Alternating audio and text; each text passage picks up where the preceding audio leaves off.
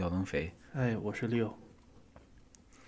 好，嗯、得益于苹果开发布会，我们又终于我凑在一起了，可以录对一，期又。一起录个节目。嗯，现在录节目特别不容易啊！是，我现在我现在工作经常加班，嗯，嗯，完了回家还有娃嘛，是，就很难很难抽出时间了啊。好几个组织。对，好，那今天主要跟大家聊一下今年苹果的春季发布会啊。嗯，哎，这次他自己号称春晚了啊。是，呃，按照媒体爆料，它应该是三月中旬左右去发布的哈，是然后延迟了一一个月嘛，相当于。是。嗯，嗯，那不过啊这次、总体上，这这次看起来都是一些，嗯，预料之内，又是有点嗯迟到的产品。是确实，但是 iMac 能发布，已经足够让这场，呃，起码是对我来说哈，已已经足够这场发布会，因为 iMac 的存在已经对我来说非常的超值了吧？啊超没用经验呢。嗯，可能是因为前面爆料看了比较多了，它又延迟了，所以呃，没有没有第一眼看爆料的时候那么开心啊。哎，那我我我跟你就不太一样，我前面没有怎么看，所以、哦所以这次还觉得，嗯但不过看了以后就觉得，那等一下我们一会儿继续聊，仔细聊哈。嗯嗯嗯，嗯，所以这场发布会还是嗯、呃延续了苹果去年的这个发布节奏，其实是啊，是。苹果去年呃采用了全新的这个发布形式和发布节奏。嗯。以前，嗯、很少说固定的每每每一三个月都开一场发布会，嗯，从去年开始有了这样的节奏哈，今年是得到了延续。是，嗯。是，然后这场发布会里边，我个人对我个人来说是非常这个对立的一场发布会。嗯啊，就什么意思呢？就是感兴趣的我会特别特别喜欢，像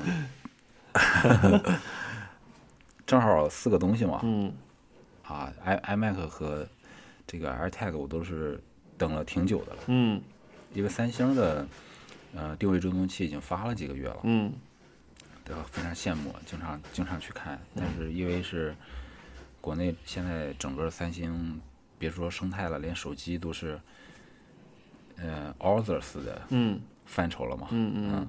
所以也也也不不敢买它生态里的这个小附件儿啊，嗯。怕实在跟其他品牌打不起来嗯。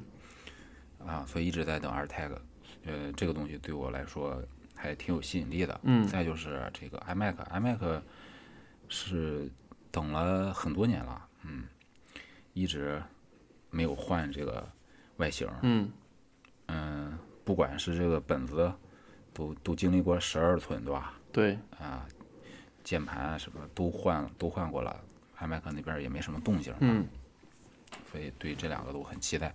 另外呢，就是 Apple TV 啊，Apple TV 对我来说完全是个鸡肋啊。嗯如果我我先不说这个 Apple TV 对国内用户造成的使用门槛，如果我可以跨过这个使用门槛的话，我也也会选择去看网飞的嗯 服务啊，我也不会用 Apple TV 这个服务。Apple TV 它一个就是苹果的这个一个影视盒子，再有就是一个它的游戏。嗯但大家都知道苹果做游戏是什么水平，是吧？对，啊，跟跟跟跟跟微软做手机也差不多嘛。嗯，所以这两个东西对我来说就好好好毫无用处啊。再就是 iPad Pro 啊，iPad Pro 这个东西，嗯，现在 MacBook Air 可以跑 iOS 应用，嗯。嗯嗯，价格也不贵，七九九九起啊。嗯。嗯，那十二点九的 iPad Pro，主要我不画画，嗯嗯，在我看来，那个价格加上它的配上键盘之后的便携性，完全没有办法跟 MacBook Air 相比。嗯那如果往下走一个尺寸，十一寸的这个呃 iPad Pro 的话，这个尺寸的话，嗯、再加上我不用不用它画画嘛，对那完全没有这个入门版的，或者是 iPad Air 四，甚至是淘一个二手的 iPad Air 三来的划算。嗯嗯嗯，所以对这两个 iPad Pro 我也是对对我来说毫无意义的东西吧。OK，对这次发布会就非常对我对我来说非常对立。嗯我看完前两个东西，后面就越看越困。后来看 iPad 看了不到一半儿吧，就基本上就睡着了。OK 嗯主要还有一个原因就是它重点宣传 iPad。今年有几个点嘛？一个点就是它换了 M1 处理器，是但问题就是它没有换 M1 处理器之前，苹果的 iPad Pro 系列性能就一直是过剩的。嗯它上面没，就是你你还是那一点嘛，你这个处理器，大家又不是抱着个处理器用，大家是要用你呃 iPad 里的软件的。你现在 iPad 上没有能发挥这个 M 一 M 一这个系列的软件，用它干啥呢？对以前别说去年、两年前、三年前的 iPad Pro，现在跑起来不是也挺好的吗？是对吧？是嗯是所以这个 M 一能给 iPad 带来什么呢？在各大厂商的专业软件没有针对这个 iPad 平台进行优化之前，这个性能性能跟现在的五 G 是一种东西吧？感觉、嗯是性能释放不出来，嗯对，嗯，只是停留在那个参数阶段嘛。嗯再一个就是它那个这个这个嗯那个啊，这这这新的显示面板，嗯，Mini LED，我感嗯 Mini LED，我感觉这个东西嗯现在的成本和它对这个受众的这个受益度上来说是完全不成比例的。嗯就是加了加了这个之后，大家可以看一下十二点九的 iPad Pro，它这个价格啊，高到嗯 高到令人发指啊！是嗯，所以你真的在在前几代 iPad 显 iPad，特别是 Pro 系列显示效果已经对吧？有嗯一百二十赫兹，有有 P 3的这种色域对吧？嗯嗯有很高的这个亮度，在这样的前提下，你真的需要花额外的钱来购买一块这样的，对吧？超新技术的面板吗？嗯嗯我我是，可能可能可能我本身就不是受众啊，是不是目标人群啊，所以完全不感冒。是，OK，这是你这边的大概一个总体的一个看法是吧？其实嗯从我从我这边看的话，就是我先我先把这个后边这边说一下啊，就是 iPad 的这部分、i p a d 这部分给我的一个感觉啊，就是有点上当，因为我刚才在整理这个材料对比的时候，就对比了三款 iPad 啊，就是这 iPad Pro 最近的是三代，就是呃今年的、去年的和前年的，就是一八一呃嗯对一八年末，然后呃二零年和二一年的这这三这三款。从这里边大家可以看到哈，就是说我们去年不是也是聊到说，呃，这个上一代这个 iPad Pro A 十二 Z 就像是一个就是满血版的 A 十二 X 嘛，对，就这就觉得这一代怪怪的。其实你现在看起来，其实很有可能在去年发布的时候，那个呃 M 一芯片的这个 iPad Pro 其实就已经准备好了，但是时机尚未成熟。他不想这么早就把这个露出来，所以呢，他就基本上换了个壳儿。你看里边那个参数提升都没什么，你你你再看它里边这些东西，呃，就直接就相当于说，呃，就就类似于换个芯片这种感觉。所以，嗯，对，所以现在看起来，上一代的 iPad 更像是因为这一代比如说 M 一没有准备好，而产生的一个呃不得不使用旧瓶装新呃旧瓶哎对旧瓶装新酒的这样的一个过程，对，大概是这样。那跟当年的牛派的牛排差不多。啊，对对对，是一个算是一个过渡的一个产品。对，然后，嗯，从咱们从整体上来看哈，苹果这次挺狠的。嗯，你看哈，虽然他自己一面打着说我并不把 iOS 和 macOS 合并，但是你看它所有的硬件已经铺开了。它从硬件统一了。对，它从 iPad。O.S. 我因为我们我给我一个很很惊奇的就是它 iPad 竟然跟台式竟然用同一款芯片，就是 M1 芯片。虽然它肯定是可能做了一些工优化呀，但是它现在这一次这个产品线，你看从 iPad 到呃 Mac 到 MacBook，就是便携、台式，还有就是呃平板儿。基本就基本上铺全了，现在就是看手机这一块儿还没有涉足，所以手机这一块儿很有可能就是呃大胆猜测一下啊，很有很有可能就是目前 A 系 A 系列芯片就着重放在就是比如说 HomePods 啊，然后手机。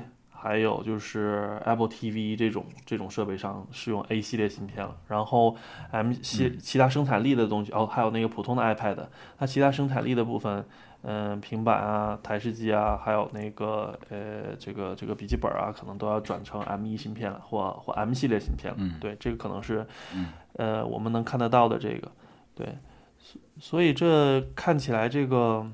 嗯，苹果对这个硬件的整体把控性是非常强的。对，以后这也给他们打下了就是嗯统一操作系统的这个一个一个基石吧。起码你底层硬件都是做成一样了。你你你，它它合不合并，只是看呃一个时机或者是软件有没有成熟了。对，而且现在从这几届 WWDC 来看，苹果是一直努力的去撮合，嗯。那个模糊平板和呃电脑之间的界限，啊，也会让手机的一些或平板的一些 app 啊，可以用到那个电脑上来等等这些，我觉得它也是一个一个一个一个迹象吧，对。所以这些迹象，嗯，其实挺明显的。是你这么一说，我感觉特别深。为什么？因为我现在电脑是这个呃 Big Sur 最新版嘛，嗯。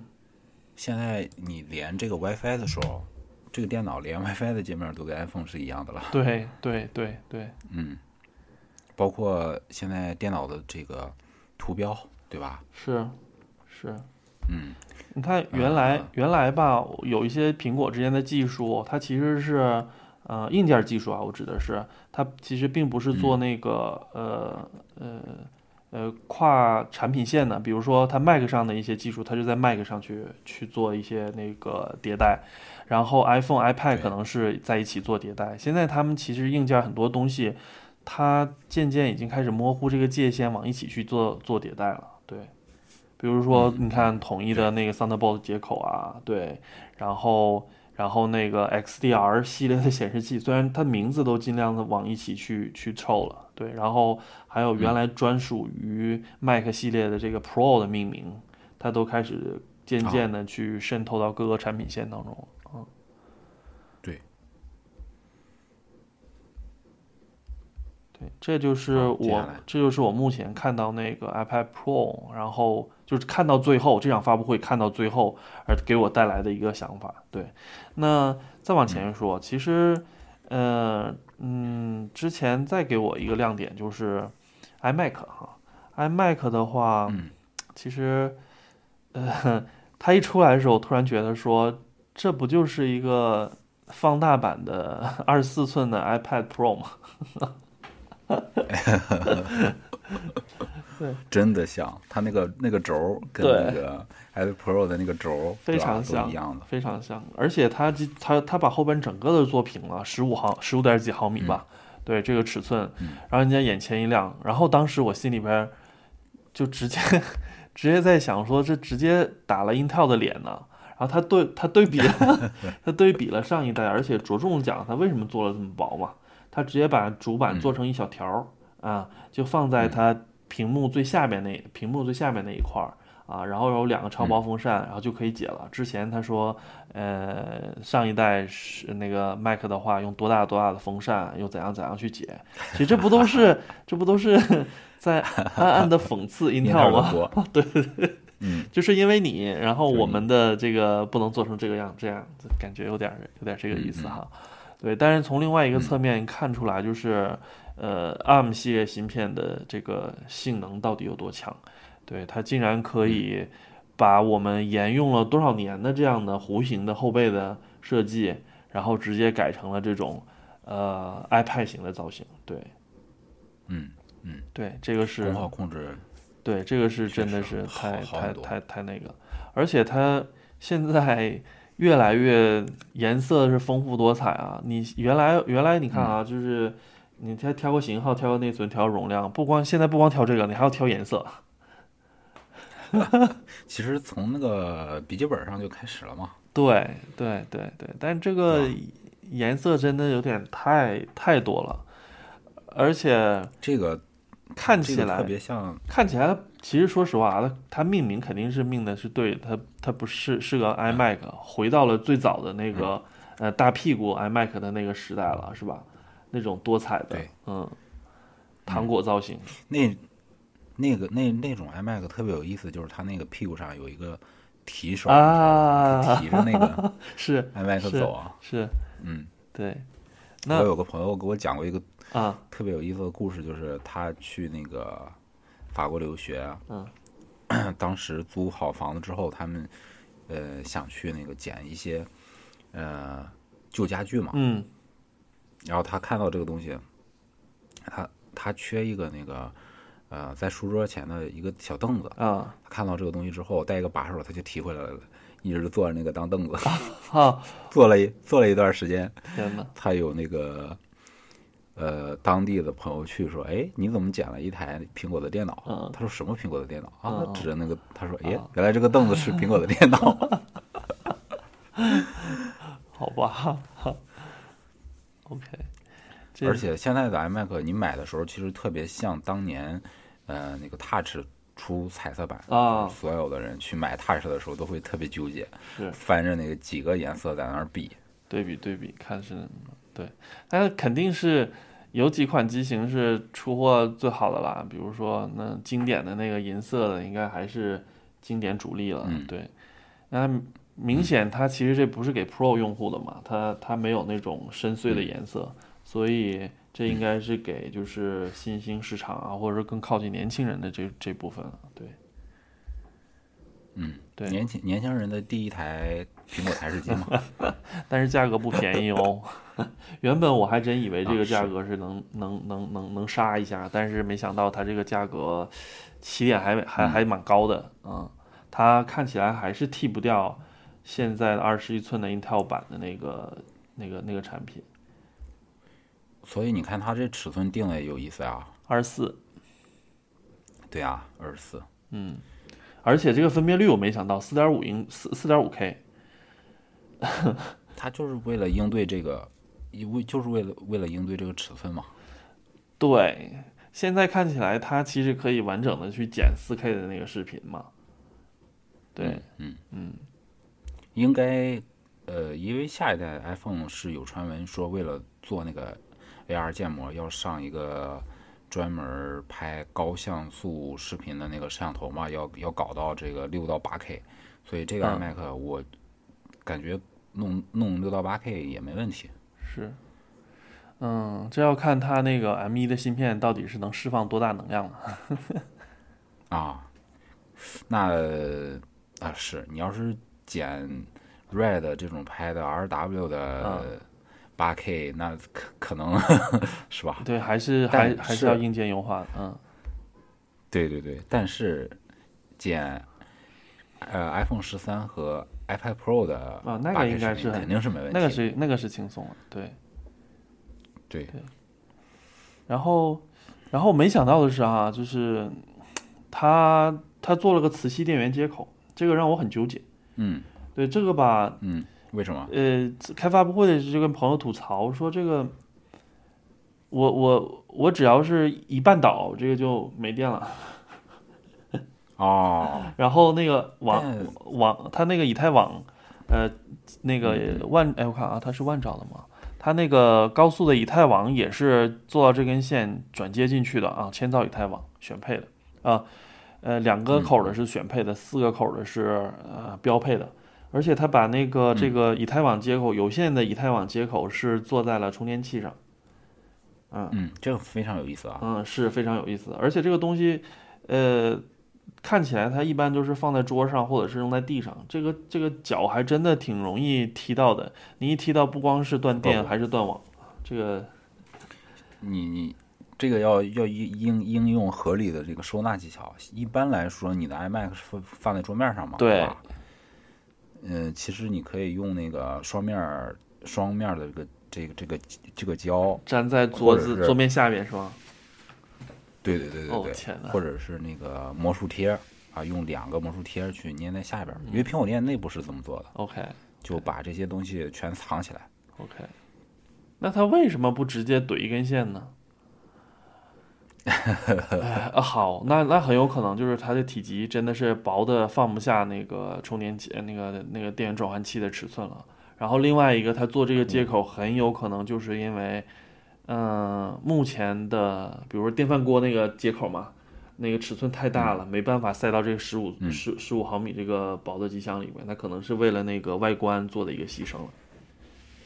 应该是，嗯我觉得是。嗯但是我说实话，我看到那个电那个那个网线接口怼怼在那个电源上的时候，我是觉得，其实苹果是有日子没有出这种让人眼前一亮的小设计了，哦，对，对是吧？对，就很精巧的那种小设计嘛。是，嗯他很多人最近出的很多人觉得很奇怪，但是实际上这个东西仔细想想，十五毫米，你网线很巧妙网，线那个接金手指那接口肯定是长长于，也就也也差不多一个厘米，一个厘米多了，你根本插上去根本就做不出来，所以他用这种方法就是转换了一下。对，这是它既不破坏 iMac 整体设计的前提下，又做出来一个让人觉得很巧妙的另外的一个设计。对，这是非常有意思的。嗯反正你网线插上去，他认为你也不经常拔嘛，不像是 USB 一样啊，拔来拔去的。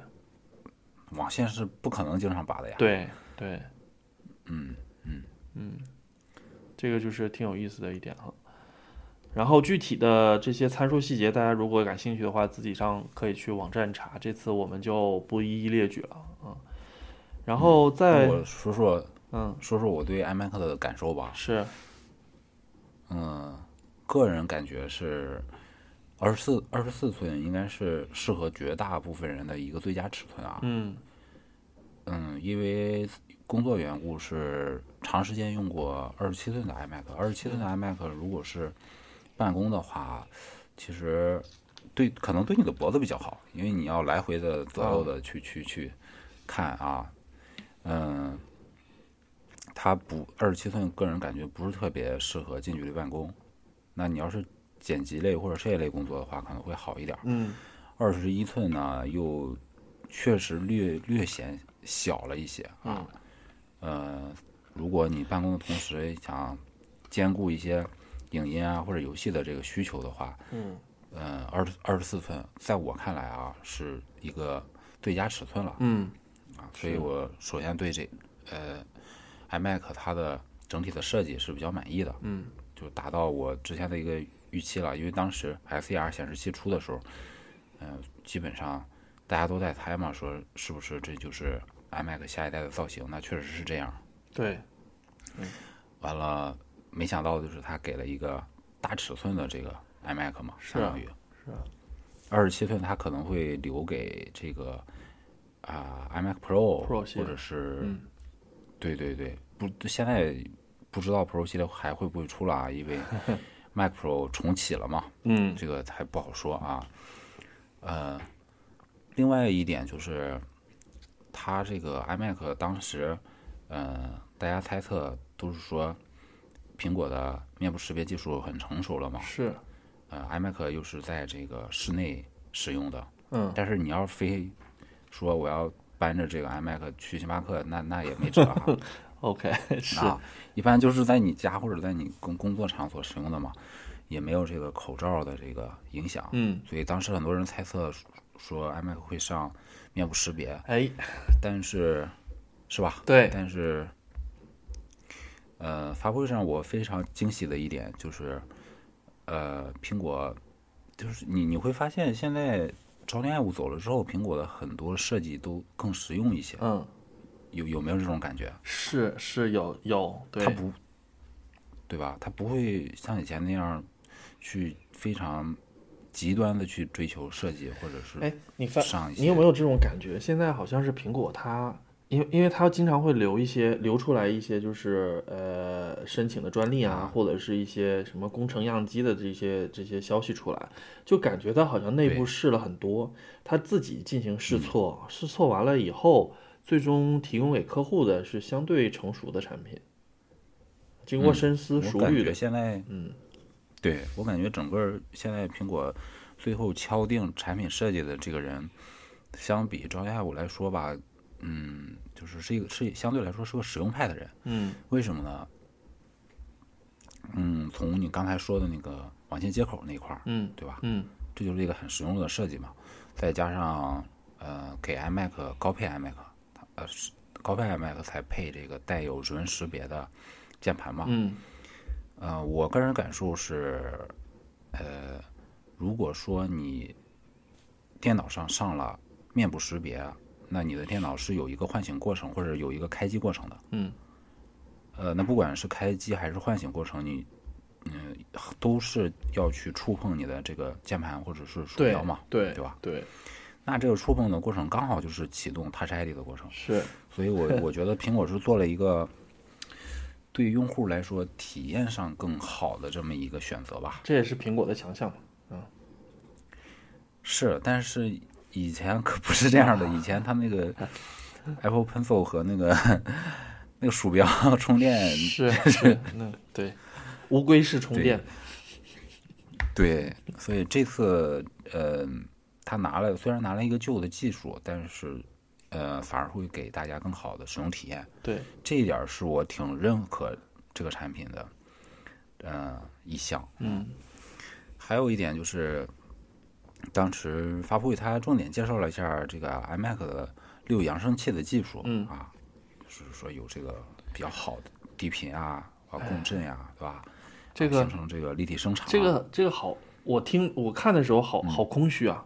这个我真的是很想去体验一下苹果的这个呃音频系统，因为因为它每一代的那个笔记本的音箱升级，虽然它都不怎么讲，但是都会给我嗯耳目一新的感觉。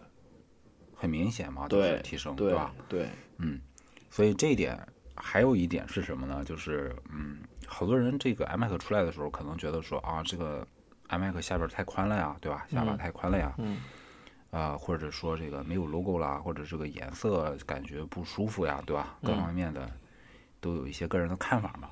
但是，嗯，还是那句话，苹果的东西，你看发布会是跟其他厂商不一样的，其他厂商是这个发布会上是最佳状态是最完美的，嗯，PPT PPT 里是最佳状态，但是，呃，苹果的东西是你体验过后，对它的时机可能会比它发布会上放的 PPT 会更好一些，对，对吧？这个呃，所以基于这一点啊，我觉得，嗯，这个 iMac 有两点是需要咱们去这个实际去感受一下的。嗯一个就是它这个真真机的实际观感，嗯包括这个质感到底能做成什么样，嗯，包括这个颜色，对吧？嗯，做出来是什么样？呃，当你近距离看的时候，感受怎么样？是，这个没有人能能现在能，甚至是有苹果公关去，比如说提前给给这个一些媒体前期评测，嗯，你看这个都是没有用的，嗯，啊，完全没有用的。另外一点就是，呃，刚才说到六六扬声器，嗯就像六说的，嗯、它的笔记本包括。嗯，第一代用四扬声器的 iPad Pro，嗯那那个听感是非常震撼的，嗯所以这一点也是我觉得能吸引我去实地感受一下 iMac 很重要的一点。啊嗯嗯因为咱们确实不知道它的六扬声器能做成什么样啊。嗯呃，还有一点就是，呃，这个 iMac 它今年起步给了二五六的这个配置嘛，嗯啊，这个还算是比较好的吧，啊，比起步一二八要好很多 是啊。然后九千九百九十九的这个起售价，我觉得啊，它能满足绝大部分使用场景了，已经。嗯但说话说回来啊，这里边有一个问题是什么呢？就是这个版本的 iMac，首先它接口少，对两个口对，其次它没有配这个 Touch ID 的指纹识别的键盘，嗯。对吧？对。呃，还再有一个问题就是六提到的这个四点五 K 的这个这块屏，嗯。这块屏肯定无无无意是一块儿，嗯，上上等的优质屏幕嘛。对不管从分辨率啊、显示啊、可视角度啊、色域啊，对吧？各各种层面来说，苹果这块调教肯定是没问题的嘛。嗯但问题就是什么？嗯，现在如果你在京东上找 LG 4K 的显示器的话，是有1999的 4K 的版本的。啊嗯，我不觉得，呃，有多少人能看出来这台一九九九的 LG 4K 显示器跟苹果的 全新二十四寸 iMac 4K 显示四点五 K 显示器的区别。嗯啊，所以这这就会带出来一个问题啊，大家在选苹果台机的时候，嗯，千万不要忽略 Mac mini，啊是什么意思呢？大家你可以想一下，如果你选了一台起步版的 Mac mini，嗯这个配置其实包括它使用度，呃，是要比 iMac 要好的，嗯对吧？首先它配，首先它配置不差，嗯其次它接口丰富，对丰这个接口丰富到令人发指，连呃苹果最看不上的3.5音频接口都有。嗯是嗯嗯、再有一点呢，你只要付出五九九九的代价，再花一九九九九，对吧？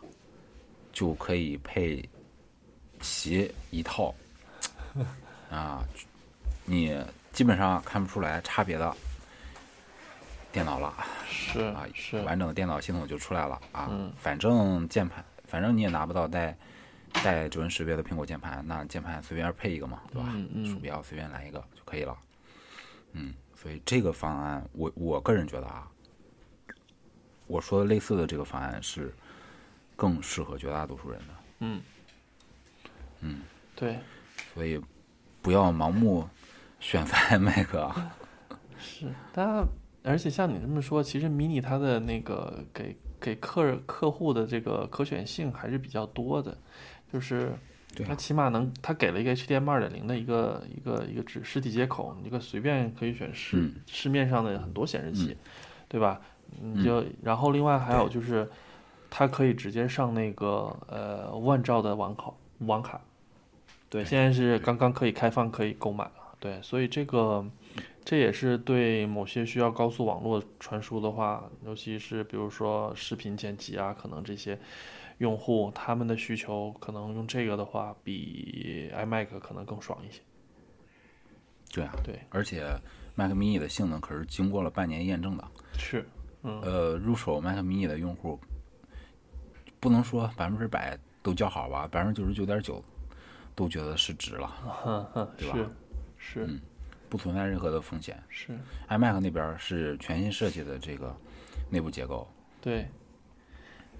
嗯，你你你知道这你知道我我感兴趣的 iMac 的是是什么吗？嗯，你说。我感兴趣的是它那根 USB 转 Lightning 的连接线。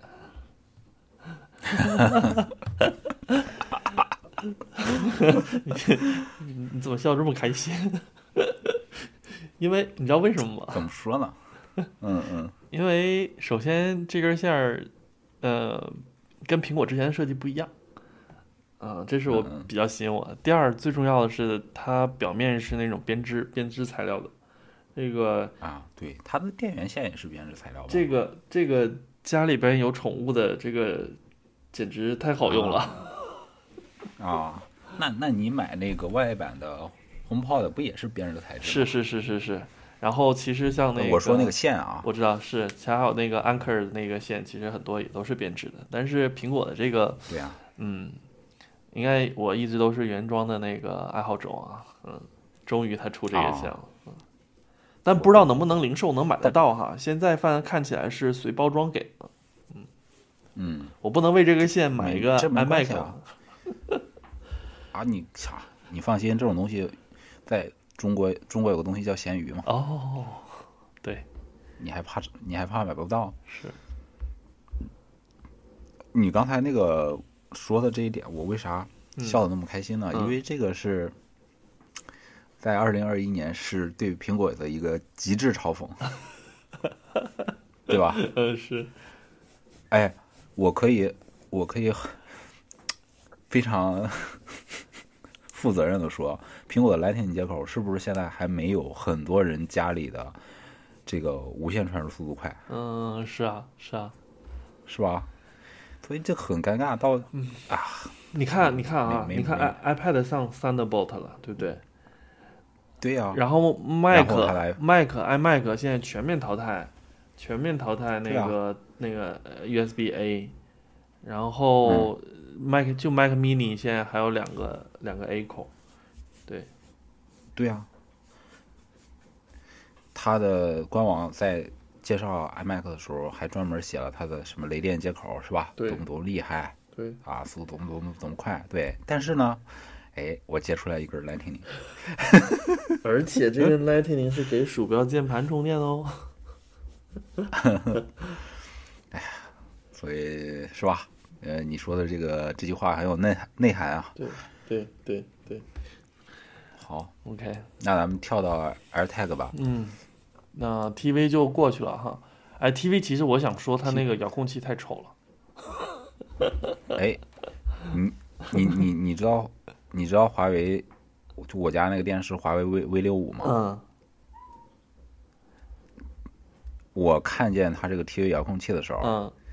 我以为他拿他不小心拿了华为 V 六五的遥遥控器啊，OK，嗯，百百分之九十的相似度，OK，它这个，它这个把遥控器感觉像是呃第二代和第三代的遥控器的合体，你有发现吗？第一代是那个塑料的那个红外的那款嘛，然后第二代是那个没没觉得是。没看出来是合体，就觉得是华为华为遥控器的弟弟。好吧，不过不知道上手什么感觉啊？这个是又厚又又丑的样子。至少我觉得上一代的那个 TV 的遥控器还挺有挺高级的，嗯，挺有现代感的。但这个目前是没有这个。华为这个 V 六五的遥控器是用的技术是。苹果引以为傲的 Unibody 的是一体成型遥控器技术。哦，那超这这是质感非对，用了质感嘎嘎的好。嗯。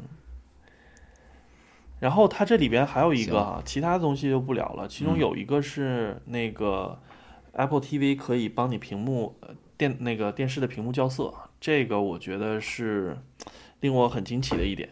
它我看了一下它的那个原理哈，它这个原理是用。你的那个呃手机上面，我我不知道它是触控还是用的那个距近距离感应器来去感应你屏幕上的颜色，然后和标准色去对比。我从来不知道是我们手机上的这个 Face ID 里边的这个东西还有这个功能。哦，啊，这个是挺有意思的一点。对对，其实如果苹果开放这一点的话，其实它的苹果的手机。理论上可以给任何一台显示器去校色。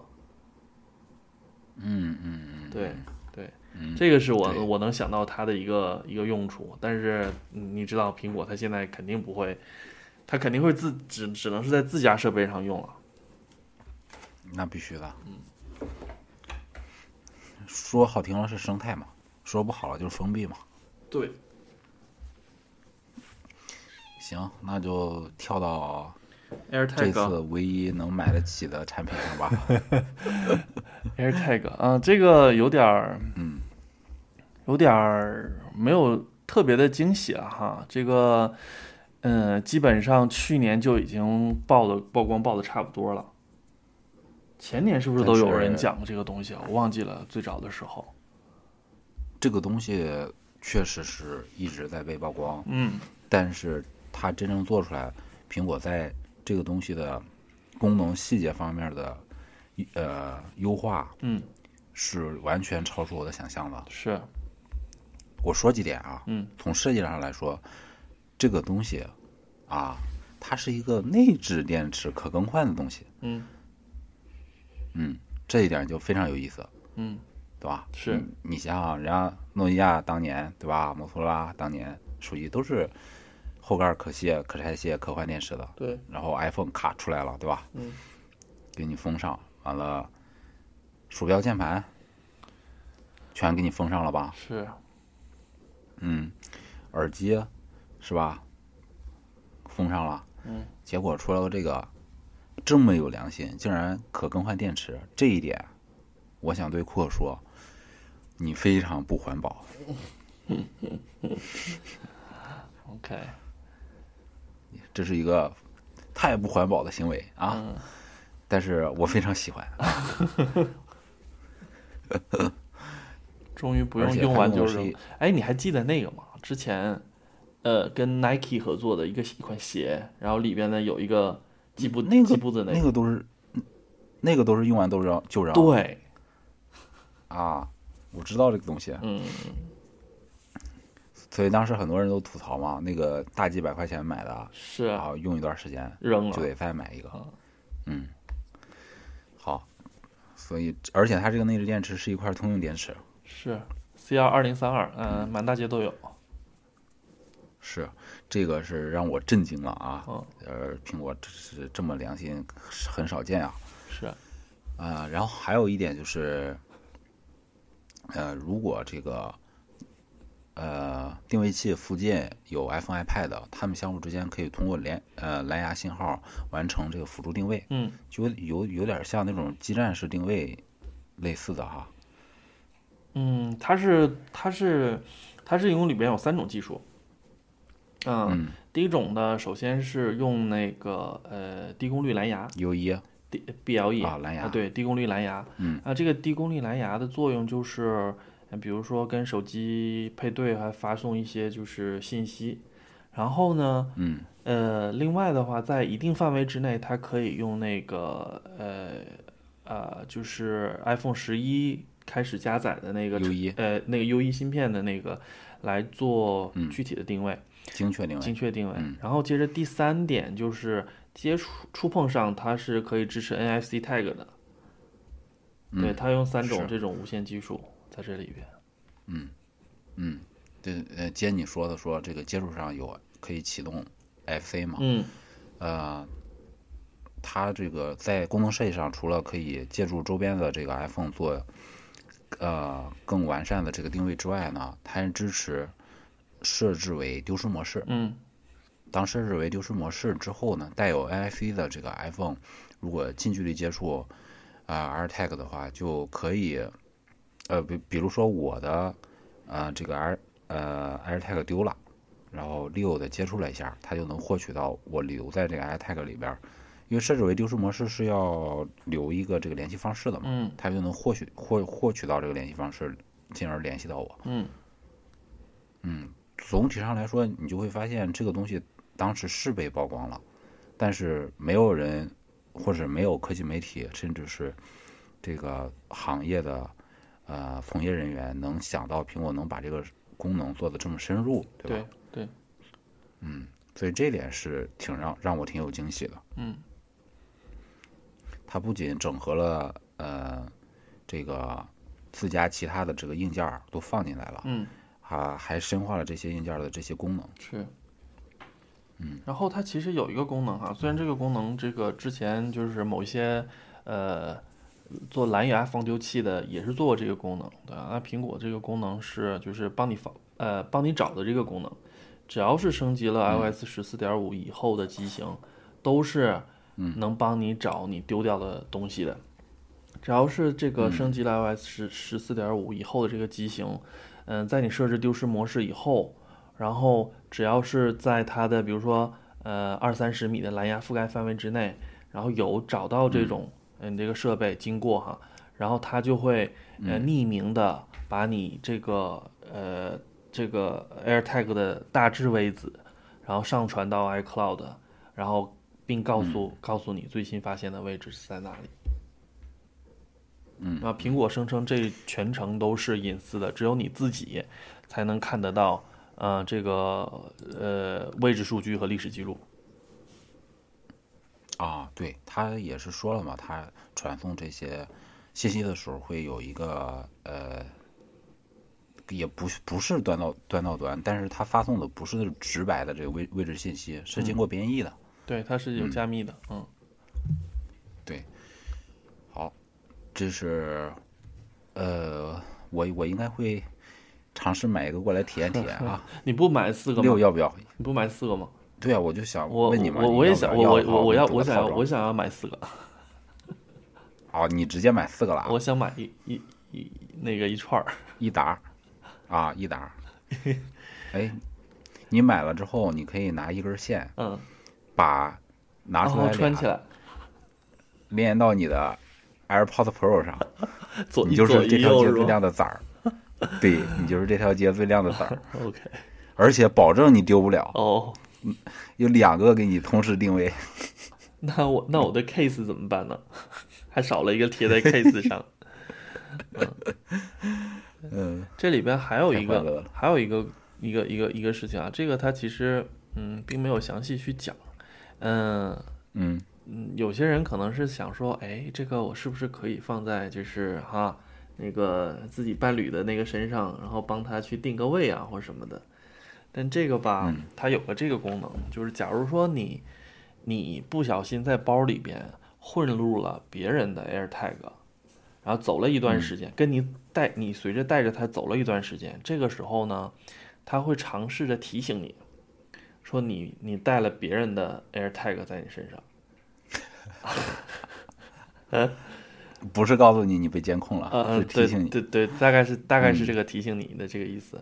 然后，但是你又不用担心说在地铁上一堆人，嗯的 AirTag 会不会引起周围所有的人的手机在想说，哦，你你你附近有一个不是你的 AirTag 跟着你一起跑，是不是被监控了？我在这种，他是说只要是主人在身边，就不会激发这个功能。哦哦，对。它就是它那它的那个激发机制是有条件判定的，相当于。是是，嗯对。嗯，明白了。对。就这个就是它整个我觉得还蛮有意思的地方，嗯，然后有个槽点吧，就是这个嗯这个爱马仕的这个皮套，这个价格是不是也要再买一个那个 AirTag，防止这个皮套丢了？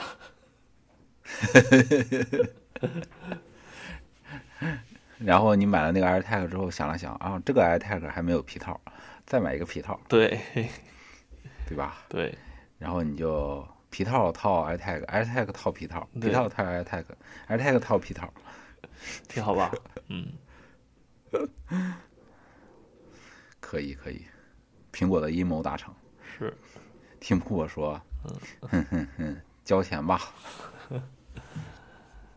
嗯，这基本上也就是，嗯，新的硬件发售了嘛，对吧？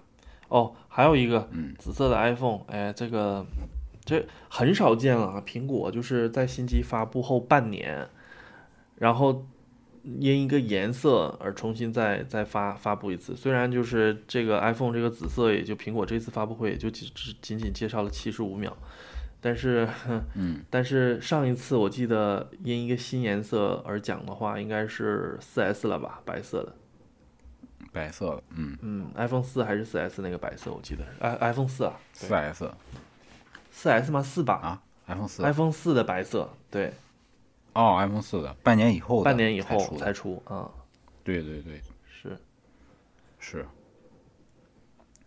但他这次这个就挺无聊的，说实话。嗯，安卓是因为是在上半年疯狂的发新机嘛，对，感觉他感他，我感觉苹果感觉他顶不住了，哦，所以出个新颜色嘛。嗯，但是这有什么用呢？嗯。嗯，对对，我在这儿透露一个小的这个消息啊，嗯。大家买 iPhone 的话，千万不要在这个，呃，三月份到四四月份，呃，三月的下旬到四月上旬这段时间去买，嗯。因为基本上每一年到了这个时间，苹果官方都会下调它的渠道价格，嗯。而且下调的力度都会比较大一些，嗯，会下调四到五百块钱，呃，就是再刺激一下消费。对嗯，对，呃，它下调渠道渠道价格之后，整个渠道价格一下沉，会引会引起一系列的震荡的反应。嗯，是，呃，比如说今年 iPhone 十二价格一下调的话，现在就变成渠道价格一百二十八 G 的，呃，iPhone 十二跟六十四 G 的 iPhone 十二只差两百到三百块钱嗯啊，所以就会引起严重的这个六十四 G 的 iPhone 十二这种滞销吧。嗯嗯嗯，呃，然后就会变成这个一百二十八 G 的这个 iPhone 啊 iPhone 十二开始大量的走货。嗯呃，这个价格一变动的话，呃，苹果官方的价格一变动，它的呃授权渠道就开始变动，授权渠道一开始变动，三方渠道全都会跟着变。是，呃，甚至是像拼多多这种比较畸形的呃销售平台，会更激进的进行补贴，嗯变成它的出货价会呃在活在活动日甚至会比苹果的这个渠道价都要低，嗯甚至是持平渠道价。嗯，那大家要搞明白，渠道价跟咱们个人购买的零售价之间是有一个价差的。嗯普通消费者是拿不到渠道价格的。拼多多这几年会把它的平台价打到渠道价，甚至是低于渠道价嗯啊。所以，呃，这一段时间，如果你买 iPhone 踩对了，你就会变成一个刚好整个市场降价之后买。但是，如果你踩不对，就会多多花嗯。啊五百到八百左右的这个钱吧，嗯。去买一一台容量和价格都不合适的这个 iPhone 是，啊，所以这个是值得关注的。然后苹果在这个时间，嗯、推出这个呃另一种颜色的这个走量 iPhone，嗯。啊，很奇怪的是，它还推了一个十二 mini 的版本啊，这个是本来现在十二 mini 都卖不出去了跌价已经跌跌成狗了，还推出这个，实实在有点想不通啊。是推十二肯定是对的，是因为这是最走量走量的机型嘛。是，其实它如果是三月下旬开发布会的话，是正正正好的。为什么呢？因为呃新颜色先刺激一下，然后它呃官方对渠道这个是不会对市场上去说明的，官方对渠道去降价，它就相当于有一个双重的手段去保证它的 iPhone 十二在各路安卓旗舰的夹击下，呃销售势头能够得到一个保持吧，是，这个意思。嗯。嗯，OK。OK，然后另外的话有几个彩蛋哈，就是嗯大家可能有些人啊，我我没仔细翻，有些人就是在整个这个就有些动画里边有抓到了新的 iPhone Face ID，就是额头缩小的这个截图啊，这是一个，那可能是我们后面嗯、呃期待就是后面的新机，然后另外还有一个就是它其实这个它这个新机啊，嗯。我插一句啊，它的新机是这样的：如果你想看，呃，iPhone 的额头缩小之后的新机，嗯。请看华为的 Mate 三零，对吧？变从刘海儿变成大龅牙嘛，嗯是 对啊。安卓这边这种例子举举不举不胜举，在过去两年里边已经有很多机器从刘海儿变成了龅牙，然后进而变成了水滴，嗯，对吧？又变成了挖孔，那嗯，所以 iPhone 十三这个有没什么好没什么好说，也没什么好关注的，我我就感觉是嗯，然后另外一个就是嗯，这次因为上了 Thunderbolt 接口嘛，iPad Pro，所以它官方直接可以接六 K 的外接显示器。嗯，对，这个是挺强。这个是挺牛的。但是，所以我想说，刚才我们聊到的，就是 M M 呃 A 十二 Z 的这个性能都已经没有释放出来，M 一的性能在 Pad Pro 如何释放？所以我在想说，在接下来的未来的这个下个月的 WDC 里边，就能看出来 i iOS 十五对呃 iPad 这个性能的释放会有什么了？对，我们可以期待一下这一部分。我我觉得苹果一个这个事儿，苹果一个人做不了主。嗯，嗯，是。就是你还记得？你还记得我们之前他？你还记得我们之前聊的聊 iPad 的时候聊到说有一个问题，就它没办法那个分屏扩展屏幕，它只有在播放视频的时候是扩展屏幕的模式。对对，所以它现在模式很，它现在都非常单一，受到很大的局限。是的，所以它现在是嗯。呃十四点五都可以支持直接外接六 K 了。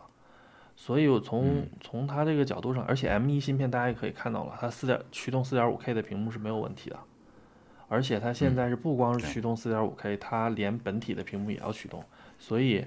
从这个角度上来看，它势必上肯定要做一些呃，比我们现在这种简单扩展、视频扩展的这种方式要更有趣儿的一些模式，很有可能就是双屏模式，就是在 iOS 十五中可能要支持了。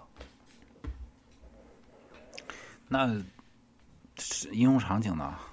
这功能上了之后，应用场景就是移动移动办公啊，像我们现在就是呃在公司里做移动办公的时候，可以随便接个屏，你就坐在一个位置，找一个移动工位坐在那儿截个屏就可以办公了，然后直接走的时候，你的两个 T 的资料还在你的 iPad 里边，然后就一夹就走了。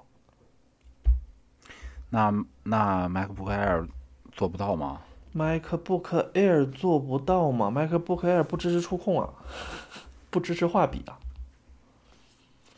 你说的是一个问题，这又是这又是另外一个问题，就是 Mac 呃笔记本和 iPad Pro 它们两个之间的定位的问题。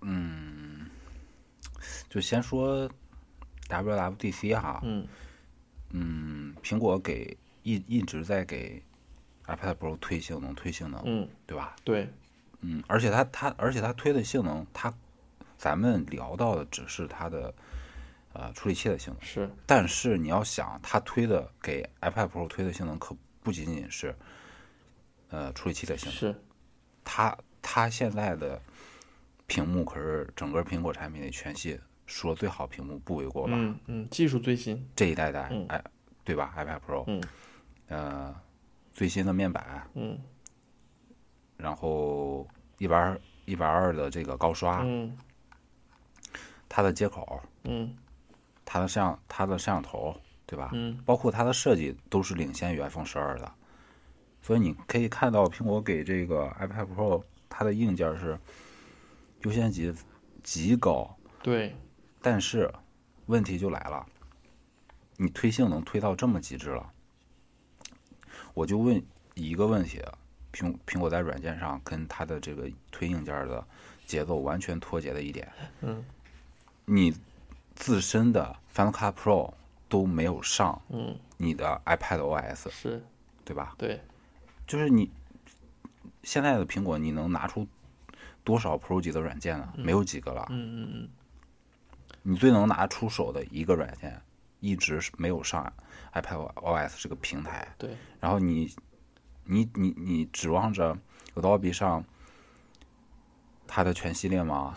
还是你指望着达芬奇上？还是这个，对吧？是是没错就，很简单，很简单的一件事儿。嗯这 WWDC 开了多少届了？你你是有机会在，不仅是去年、前年、大前年，你去做这个事儿都有机会。嗯 iPad Pro 有这个实力去带得起来 Final Cut Pro 吧，但是它没有，它一直在强化它的呃 iPad 版的 iMovie 的能力，对，但是 iMovie 再怎么强化，它也就是 iMovie。对，就很简单，你你卡你卡罗拉再强，它也是个民用车的底子，也不能去不可能去跑跑 WRC 嘛，嗯，对不对？所以，哎呀，不仅是苹果它自身推专业软件的节奏落后于它的硬件，还有一点就是 iPad 这个平台，除了你说的它支持触控笔、绘画还有记笔记这两点之外，这个平台它比电脑平台好在哪儿？嗯，比触控和键盘来的好在哪儿？就或者咱们做一个假设啊，现在 macOS 全盘的移植到了 iPad Pro 上，嗯，它会它会比 MacBook Air 好吗？不见得。对吧？就是你你苹果现在出的给给 iPad Pro 出的那个呃分体式的键盘，真的有 MacBook Air 上的键盘好用吗？嗯嗯，没有，完全没有。嗯，就这一点，就是你你你现在的 iPad iPad Pro 拿了 macOS 来做什么呢？嗯嗯一呃，你拿了一套带触控功，或者咱这么说吧，你我我们不限定硬硬件啊，把硬件放开，你拿了一套带触控功能的 macOS，嗯，你会比现在的 macOS 好到哪儿去呢？你你直接在你的 iMac 上去画图吗？嗯，你真的比买一台手绘板接一下会好那么多吗？这个你的 iMac，你的 iMac 有那么多调整角度吗？可以放平在你的桌面上，像手绘板那样去画吗？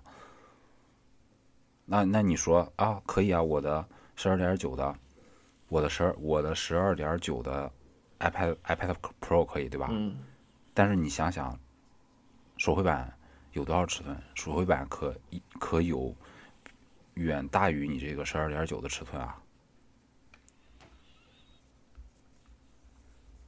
这就是一个形态的问题嘛，就是它怎么样去区分这些不同的客户群和不同的客户需求，对吧？就是你你现在的 iPad Pro，嗯、它的优点就是触控这一点是它的一个优点，但它的优点能惠及到多少人？嗯，有有多少人真的需要他的办公电脑是一定要是触控的？你看每次如果是这样的话你看，每次看到它的宣传片的话，基本上无外乎就这几种嘛，就是呃艺术创作、写生，做笔记、绘图，对？吧？没了。对啊，然后另外的啊就是，比如说做一个呃对话的节目是吧？然后做一个、嗯呃录屏或者是做一个场记，基本上就是这些。没了。嗯，对呀、但是你这是是大众需求吗？每一个都是小众需求哎。你这你这些优点汇集不到绝大多数人。是。但其实目前现在另外一个方面就是，呃，Air 或者是 Mini 他们这个用户群最多是应该是老师和学生，他们可以做拿这个做笔记。但是如果是说拿它做生产力，真的目前我我没有看到说拿 iPad 做生产力的，也大部分也就是在家里面刷剧，嗯，是吧？嗯，对对，苹苹果一直宣传的就是你你的下一台电脑何必是电脑？他想让你用他的 iPad 去代替大家手里的这个 PC，对吧？但是可以吗？并并不可以啊。他在他他的优点并没有他的优点并没有打到打动到所有的人，但是他的痛点对于大部分人来说是实实在在存在的呀。对，是的，是这样，嗯，是这样。那对吧？那你这一直推它做什么呢？我我是个人看法，我不我真的完全不认可把 iPad 往这条路上去推。是，换句话说哈，如果他如果他出一他出一款 A 十一的 iPad，他出一款 A 十一的 iPad 十呃十一寸，然后不用上不用上高刷，不用上这个嗯全新的面板，你就给我 LCD 面板六十赫兹，就是便宜，然后嗯是吧？对，但是 A 十一能不能跑得动你现在所有的画图的软件、绘图的那些？可以，没问题，嗯嗯，对吧？对反正就是单软单软件运运行嘛。是，嗯，那你把这个价格给我一下干到五千块钱，我觉得这些画图的人、弄漫画的、上学做笔记的学生开心死了，嗯是，对不对？这是我个人看法哈，但是我是非常同意什么？非常同意说，呃，Mac 这边去融合，呃，i 去融合 iOS 的这个呃软件群，嗯就是把 i iOS 的大量的这个软件吸纳到 Mac 里面来，这点我是赞同的。嗯。同时，我又完全不希望我的笔记本或者是我的 iMac 去去支持触控。嗯我完我完完全全不需要这一点，因为我尝试过 Surface，你就发现你触控的那个效率没有你用鼠标加键盘来的快。嗯而且你的手会累，你的你的，因为电脑系统它从本质上来说，它是一个用光标去精确控制的一套系统，是，你的手指会点的非常的累。嗯啊，这个肯定大家每个人都有每个人的看法嘛，或者有自己的使用习惯嘛，就看大家怎么想了。是啊，这还是一个嗯短时间没有办法给出给出一个完美答案的一个问题。对，嗯，对，主要是苹果把 iPad Pro 的价格推的太高了，是，已已经已经比同性能的 MacBook Air 高出太多了。但人家是人人人家把那个名字 Pro 放在那儿，它就是啊，它就是这个意思的，是吧？啊，对，只能说我非常不认可啊。嗯，我我肯定不会花钱去买这样的产品。没关系啊，可以往下看看那个什么，看 Air 嘛，对吧？对吧？Air 就是一个比较综合实力还比较性价比还比较高的一个产品。对，嗯，是是这样，是好，那今天先这样。OK，拜拜。